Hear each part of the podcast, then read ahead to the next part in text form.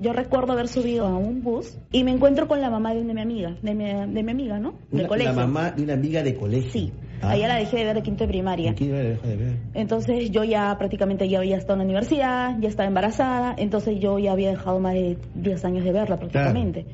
Entonces subo, la encuentro en el carro y la saludo, ¿no? La señora vestía como siempre, ella tenía la costumbre de ponerse su chompita con su, con su rasero colgado, su faldita negra, sus zapatitos de vacaciones como siempre se vestía.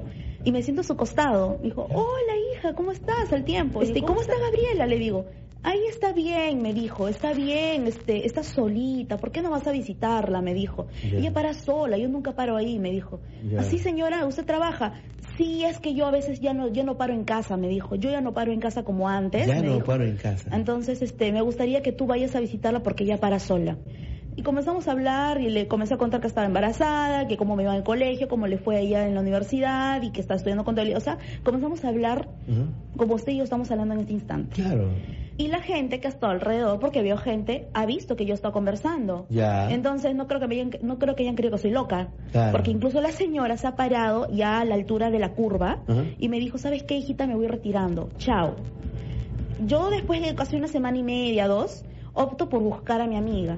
Voy, toco su puerta, efectivamente ella estaba ahí y se acerca, me da un abrazo fuerte. Le digo, Gabriela, los años, amiga, ¿cómo estás? No, sí, ¿cómo estás, amiga? Y ese milagro que usted, señorita, viene a visitarme porque yo nunca la visito. Bueno, yo vengo acá porque me encontré con tu mami hace una semana y media, dos, le digo, en la combi. Y me dijo que para sola, entonces he optado por venir a visitarte un día. No, hoy día, ¿no? Y como estaba libre, Claro. un, un saltito, ya que tu papá nunca para acá. Ya. Entonces, de lo que ella estaba así con la sonrisa oreja a oreja, me, ba- me bajó el semblante Ya. y me dijo, ¿cómo? ¿Qué me has dicho?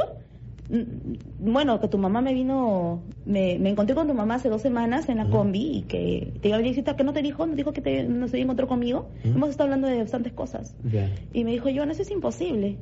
Le digo, ¿cómo va a ser Imposible. Le digo, ¿cómo?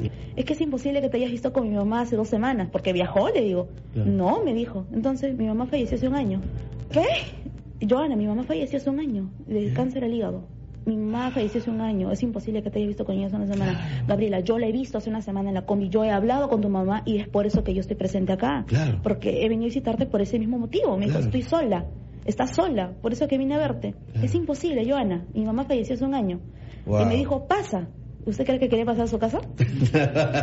Dije, no, pasa. No, yo sentí un miedo. En- llegué a entrar a la casa porque me armé de valentía. Claro. Pero cuando ella me decía, ya vengo, voy a mi cuarto, no me dejes sola, por favor. Así ese cuarto al frente, no me dejes sola porque yo tenía miedo. Acá está el cuarto de mi mamá. Yo verdaderamente veía la puerta del cuarto de su mamá y sentía que había una voz adentro que me decía.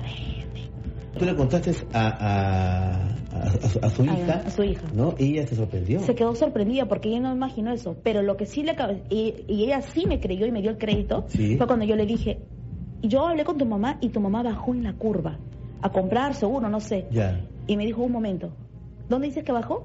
En la curva. Ahí vive su hermana.